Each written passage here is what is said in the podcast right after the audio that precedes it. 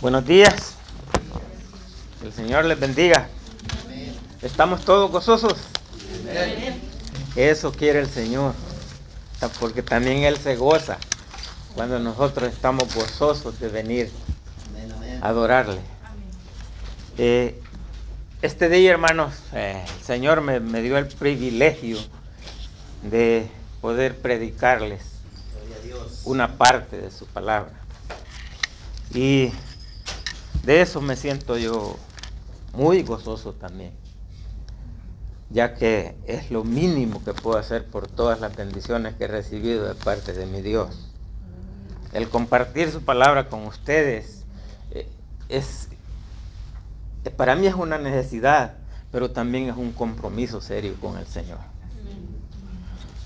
Hoy eh, vamos a, a ver una una historia, una parábola muy maravillosa.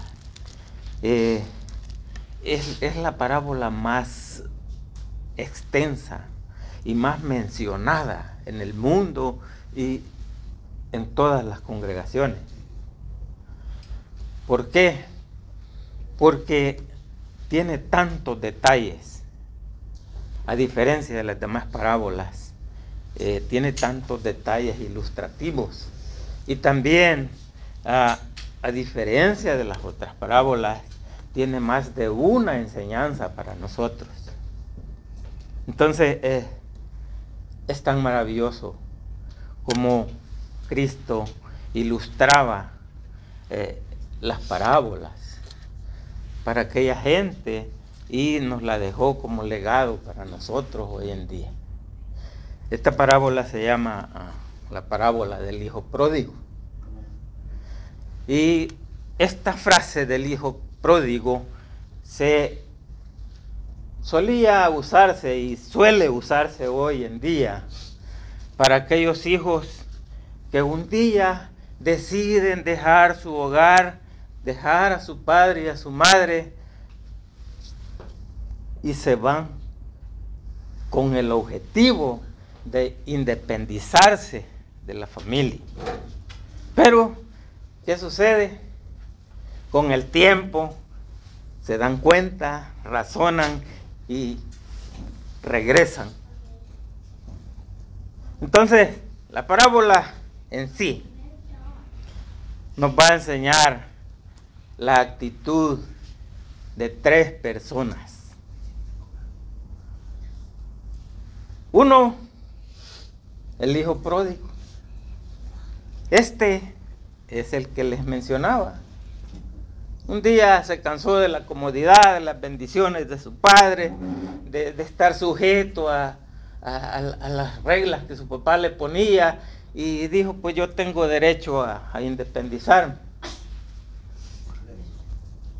Bueno, el otro, este, simboliza al típico fariseo. A este no le interesaba que los demás se arrepintieran. En su egoísmo, él solo pensaba en la riqueza, en el dinero, y no se gozaba ni siquiera con su papá. El tercero es nuestro Dios, no es un Padre terrenal, es nuestro Dios, ese Dios bondadoso que siempre está esperando que el pecador te arrepienta y está dispuesto para perdonarle. Y cuando lo ve arrepentido, le perdona. Le perdona sin hacerle preguntas, sin cuestionarlo. Ese es nuestro Dios, no lo podemos comparar con un Padre terrenal, porque nosotros sabemos que nosotros como humanos no nunca vamos a actuar como, como actúa el Señor. Bueno, Ahí están las, las tres definiciones. Y ahora vamos a, orar primero al Señor para entrar en la palabra. Padre Celestial, te amamos Señor y te damos gracias. Primero Señor por todo lo que has hecho por nosotros. Te damos gracias Señor por las bendiciones que derramas sobre nosotros y sobre nuestra familia. Te damos gracias Señor también por dejarnos esta palabra tan maravillosa, Señor, para que nosotros podamos entender tus verdaderas maravillas, Señor. Que podamos entender que tú eres un Dios amoroso, que eres un Dios, Señor, bondadoso y un Dios lleno de misericordia. Bendice a tu siervo este día, Señor, que todas sus palabras o lo que salga de mi boca sea para darte honra y gloria a ti, Señor. Y que también sirva para ilustrar y para fortalecer a tu iglesia, Señor. En el nombre de Jesús te lo pedimos. Amén. Vamos a, a leer el pasaje de la Biblia. Vayan al libro de Lucas, capítulo 15 empezando en el versículo 11, ahí van a, encontrar este maravilloso pasaje de la Biblia y lo vamos a caminar con todos sus detalles.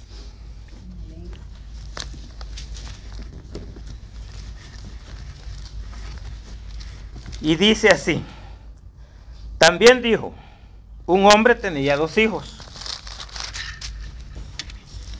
El menor de ellos dijo a su padre, Padre, dame la parte de los bienes que me corresponde. Vean, este es el pecado del hijo pródigo. Pidió algo que no, no le correspondía. Ningún hijo tiene derecho a heredar los bienes de su padre mientras éste vive. Entonces, después de hacer un pecado, este era una crueldad de parte del hijo. Una vil crueldad. Porque es sinónimo de estar deseando la muerte de su padre. Entonces, eh, vamos a ir ahí viendo el detalle de esto, del pecado del hijo pródigo. Bueno, pero su padre, lleno de bondad, lleno de amor, repartió los bienes. Le dio su parte. Cabe decir, cabe mencionar que le tuvo que haber dado la tercera parte. Porque como había un hijo mayor y la ley decía que el hijo mayor eh, era acreditado a heredar el doble, entonces este menor heredó nomás la tercera parte y las otras dos partes le pertenecían al hijo mayor. Entonces el padre, en su bondad, en su amor, lo heredó. ¿Qué hizo este? Juntó todos sus bienes. Eso equivale a que lo convirtió en dinero. Porque si eran bienes materiales como, digamos, terreno, animales o lo que fuera, él lo convirtió en dinero. Se lo llevó algo que ilustra aquellos pecadores que un día menosprecian las bendiciones junto al Padre. Desprecian todo eso que pueden alcanzar por medio de la fe y la obediencia y se van. ¿A qué se van? A vivir su vida pecaminosa, su vida de perdición. Y pierden la relación con sus padres, o sea, en este caso con su padre. Bueno, este fue el gran pecado de este hijo. Imagínense, el primer detalle del hijo pródigo, el pecado. Bueno, ¿qué sucede? Ahorita viene el castigo a ese pecado. Porque el Señor también castiga al que se porta mal. Y eso debemos de tomarlo en cuenta, debemos de, ser temerosos a provocar la ira del Señor. Viene, poco tiempo le duró el gusto porque él estaba en otra provincia y el dinero se acaba, el dinero es perecedero por más que lo tengamos, y más si no lo usamos bien, ese tarde, más temprano que tarde, se acaba. Se le acaba el dinero y ¿qué pasa? Este hombre quedó totalmente en la bancarrota. Viene y ahí empieza el castigo del Señor, porque en aquella región hubo hambre y el hombre no tenía dinero. Se había acabado todo. Su tiempo de, gozo carnal ahí había finalizado. ¿Y qué sucede? Consulta con uno de los de la ciudad y este le dice, lo único que tengo para ti es que vayas allá a mi hacienda a apacentar los cerdos. Imagínense hasta dónde lo había llevado su pecado. Ir a apacentar cerdos. Hoy en día mucha gente lo hace y lo hacen con agrado porque saben que, los chicharrones son bien sabrosos. Decía el Señor por allá, al que le gusta el chicharrón, nomás con ver el, el cerdo suspira. Entonces, hermanos, hoy en día es agradable. Pero en aquella, en aquella época, ese era lo más degradante para un judío ir a apacentar cerdos. Porque los judíos reconocían a los cerdos como los animales más impuros. Pero hasta ahí tuvo que ir. Y ahí no termina. Porque apacentando los cerdos, este hombre tuvo gran necesidad de alimentarse. Dice la palabra, deseaba llenar su vientre con las algarrobas con las que se alimentaban los cerdos. Ah, la palabra algarroba no tiene tanto que mencionar, pero la definen como una planta igual que el frijol. Y no se sabe si podía comérsela el humano. Pero él se la hubiera comido, pero nadie le daba. Eso era nomás para los cerdos. Nadie le daba. Había llegado a tal grado su situación que ni siquiera podía sobrevivir por limosnas. Imagínense. Nadie le daba. Totalmente en la bancarrota al hombre. Entonces, ¿qué sucede? Como nadie le daba, la situación de este hombre no podía ser más angustiosa. Había caído en el fondo.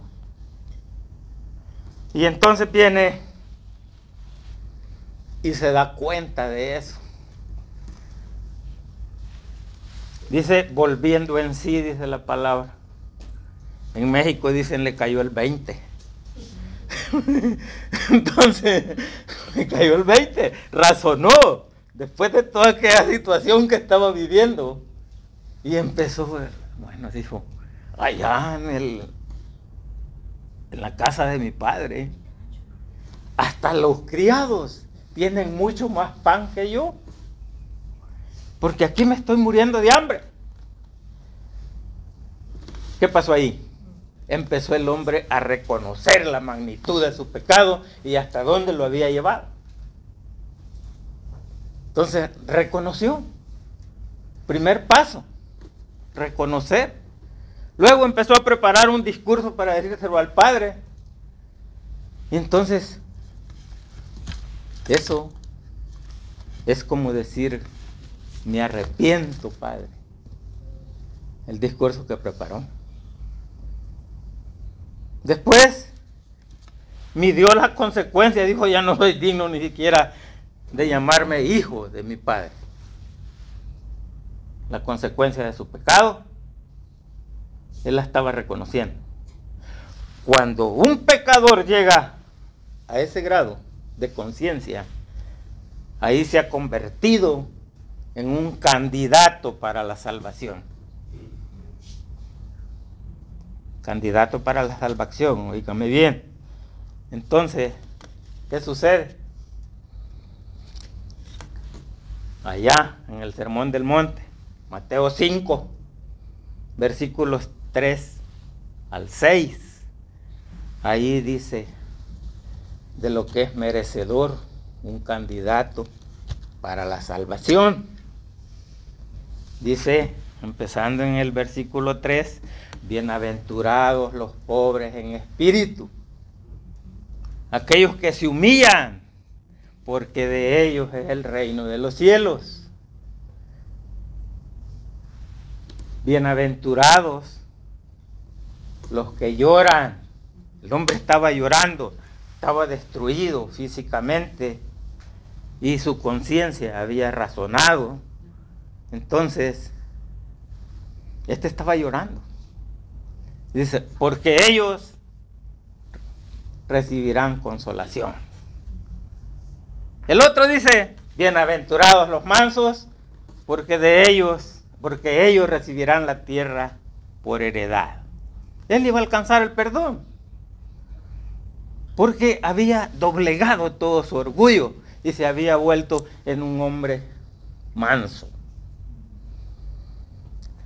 El versículo 6 dice, bienaventurados los que tengan hambre y sed de justicia, porque ellos serán saciados. Entonces, ¿y qué dijo? Iré a mi padre y le diré, Padre, he pecado contra el cielo y contra ti. No soy digno de llamarme tu hijo. Hazme como uno de tus criados. Emprendió su regreso al Padre. Y el Padre, ustedes saben, que nuestro Dios conoce perfectamente nuestro corazón. El Padre ya sabía que éste se había arrepentido y que se había transformado y que era una nueva persona desde que empezó a reconocer todo su pecado y arrepentirse de él. Y el Padre ya lo estaba esperando. Pero miren lo bonito que hay aquí eso que, se siente en, carne propia, si alguno de ustedes se ha ido alguna vez de su casa y cuando regresa y su padre lo está esperando y corre a abrazarlo, eso no tiene precio. Pues el Padre hizo eso. Y es lo que hace nuestro Dios.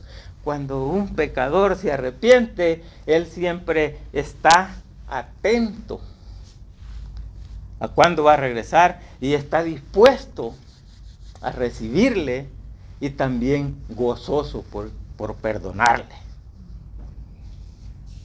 Imagínense, qué maravilla.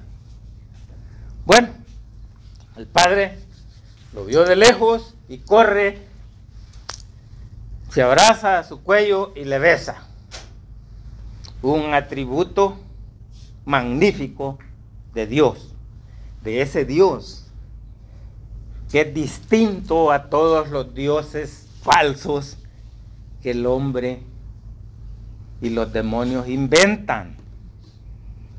Él es un salvador por naturaleza. Entonces es diferente a todo eso.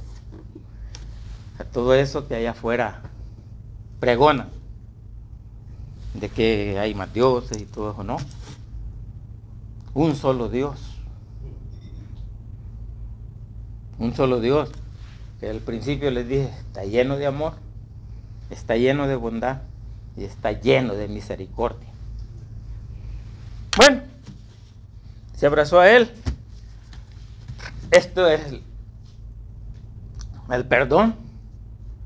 Porque empezó el hijo con el discurso que ya había preparado y le dijo, Padre, he pecado contra el cielo y contra ti, no soy digno de llamarme tu hijo. Y ahí lo paró el padre en seco. Le dijo, ya, ya, ya, no sigas, ya estás perdonado. No terminó la frase, que todo el discurso que él había preparado ahí atrás, no lo terminó. Sí, sí saben, si leyeron, sí saben la parte que no terminó. Entonces, viene no lo dejó terminar su frase. Y ahí empieza el detalle del Padre de la restauración. La restauración del Hijo arrepentido. Y dijo, traigan el mejor vestido, no me estén ahí nomás mirando, les dijo a los, a los criados, no se queden ahí de mirones. Vayan, saquen el mejor vestido, vístanlo. Ese mejor vestido eh, estaba guardado para los huéspedes de honor que visitaban la casa. Pongan un anillo en su dedo.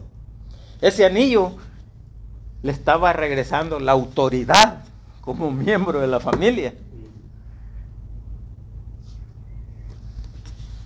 Pongan calzado en sus pies. La restauración total. Para que el hijo que había caído al fondo, pero que se había arrepentido de corazón, y el padre lo había perdonado en su totalidad, y ahora lo restauraba.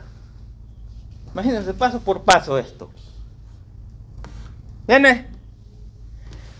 Vayan, traigan el becerro gordo, mátenlo, comamos, hagamos fiesta, porque este mi hijo estaba muerto y ha revivido. Estaba perdido y ha sido hallado. El pastor anduvo perdido allá en Georgia, pero, pero perdido geográficamente, en la geografía, allá en la tierra. Hay otros que andan perdidos en el espacio. Por ejemplo, los que fuman marihuana, todos estos andan flotando por allá, perdidos también. El hijo pródigo andaba perdido, anduvo perdido, pero en sus delitos y pecados estaba muerto y en su forma de, de conducirse estaba totalmente perdido. Imagínense. Eso solamente Dios lo hace, lo que les estoy diciendo. Solamente es de Dios amoroso al que nosotros adoramos. Entonces, aquí viene la otra parte. Este hijo primero pecó, luego se arrepintió, luego fue perdonado y luego fue restaurado. Y lo del becerro gordo son las bendiciones inmensas que podemos recibir del Padre. La bendición. Ese, becerro nomás lo, lo engordaban para fiestas, para sacrificios,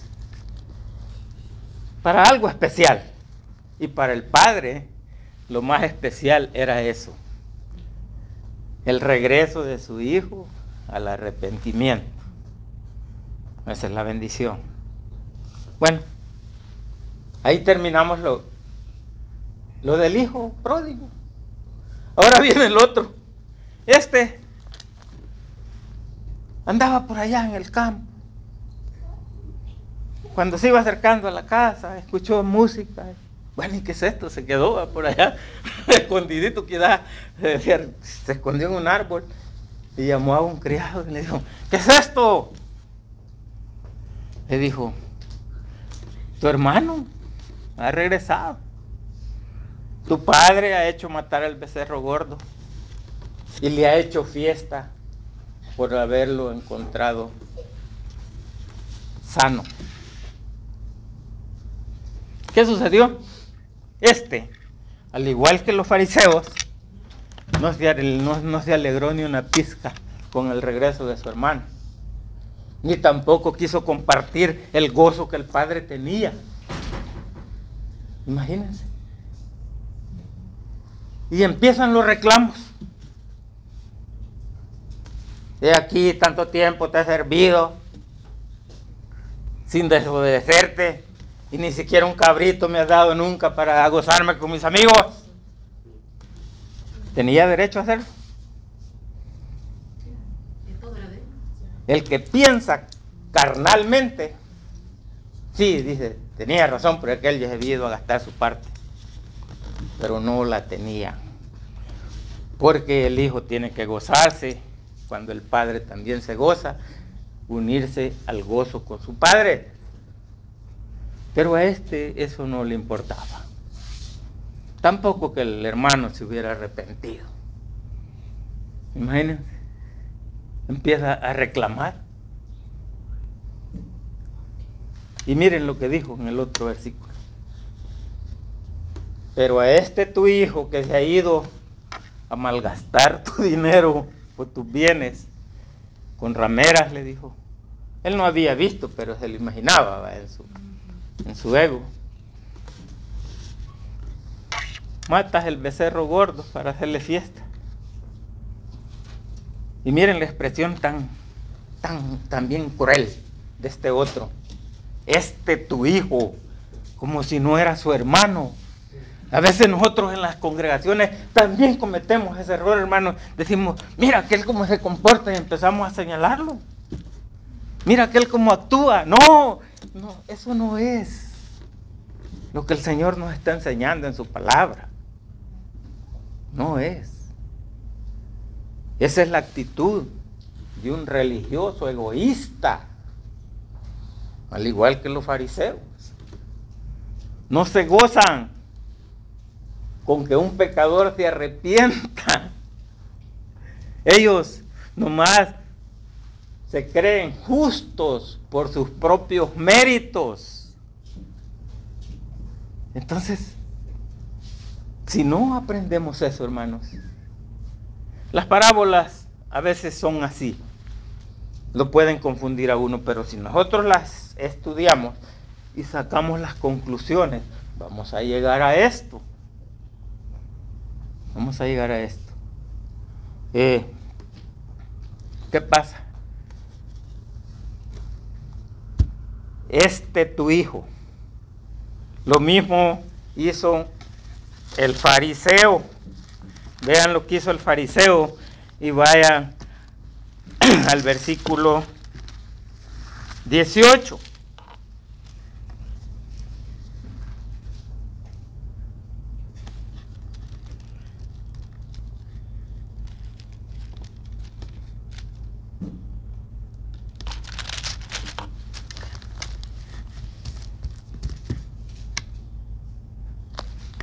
Dice versículo 18.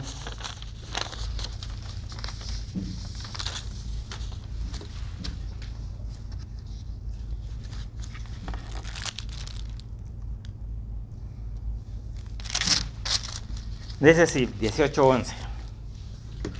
El fariseo puesto de pie, puesto en pie, oraba consigo mismo de esta manera. Dios, te doy gracias, porque no soy como los otros hombres, ladrones, injustos, adúlteros, ni aún como este fariseo, como este publicano. Una expresión similar a la que estaba usando el hermano mayor con respecto a su hermano. Entonces el padre le dijo, Oye, pero tú qué tienes que reclamarme? Tú no tienes por qué reclamarme a mí. Todo lo que yo tengo es tuyo. Y has vivido conmigo siempre. De hecho, los bienes ya habían sido repartidos, ¿no? Desde el versículo 12. El padre repartió los bienes. Y entonces este era el dueño de, del doble de lo que le habían dado al, al otro.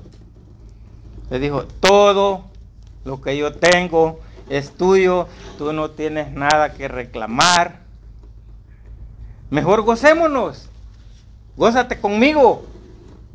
Pero él no, enojado, reclamando. Entonces, ¿qué nos quiere enseñar ahí? Al igual que los fariseos y los escribas, estaba actuando este. Porque los fariseos y los escribas tienen la libertad y tienen acceso fácil a recibir las bendiciones de la verdad de Dios. Pero nomás dedican su tiempo, la mayor parte de su vida, a estudiar las escrituras y a la predicación en público para que los escuchen. Eso se llama ensimismarse, pero no tienen amor real por el Padre. Por lo tanto, estos no pueden disfrutar los tesoros que sí disfruta un pecador que se arrepiente. ¿Mm? Entonces vemos que este sí actuó como un verdadero fariseo que nunca entendió que él también era pecador, que nunca quiso compartir su gozo con el Padre. Entonces,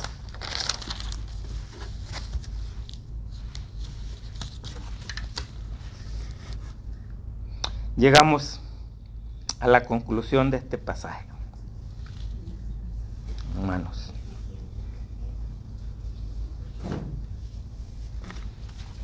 Y le dice, mejor gózate conmigo, porque era necesario hacer fiesta y gozarnos, porque este tu hermano, le dijo el Señor.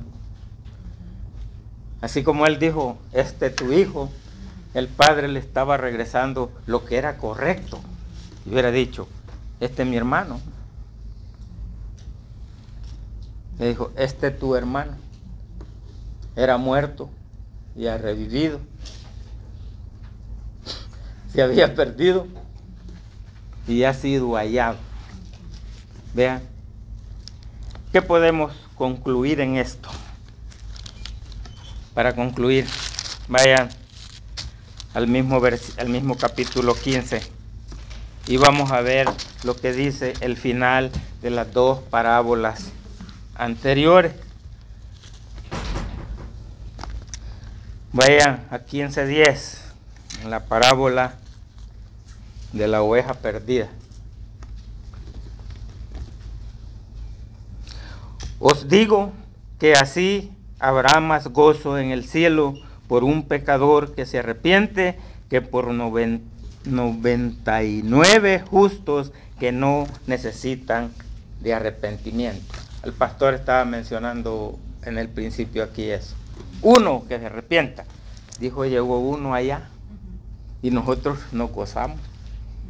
Nos sentimos gozosos de que llegó. ¿Eh? Uno solo. Entonces, los otros 99 se creen justo.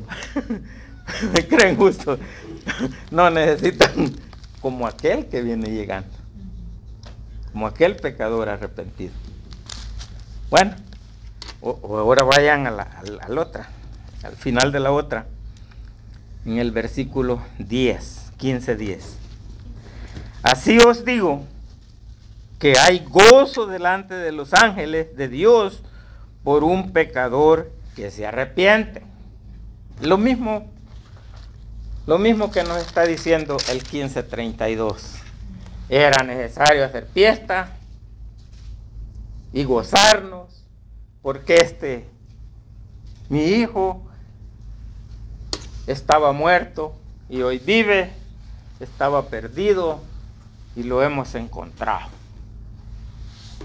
El tema principal de todo este capítulo es el gozo de Dios y las celebraciones que se dan en el cielo cuando un pecador se arrepiente. Hermanos, he terminado esta predicación. Espero que, que hayan aprendido algo, porque esto fue diseñado por Cristo para nosotros. Para nosotros que lo estamos viviendo hoy en día. Todos hemos vivido la situación, todos hemos eh, de alguna manera visto al hijo pródigo. Algunos llaman hijo pródigo también al que se va de, de su lugar de origen, como Elías. Eh, no, no, no es para ofenderte, Elías, sino, sino una ilustración. Se va de su tierra y regresa. ¿Qué dicen los que todavía viven allá y lo conocen? Eh, regresó el hijo pródigo. Vino de regreso a su lugar. Terminé, hermanos. Gracias a Dios. Y vamos a, orar al Señor. Los invito a que se pongan de pie y, y oramos al Señor. Padre bendito, te damos gracias, Señor, por tu palabra, Padre, por todo lo que nos, enseñas a través de ella, Señor. Ah, te damos gracias también por porque nos permites venir a adorarte, Señor, a estar juntos. Eh, danos siempre ese deseo, Señor, de, de congregarnos. Hermanos, este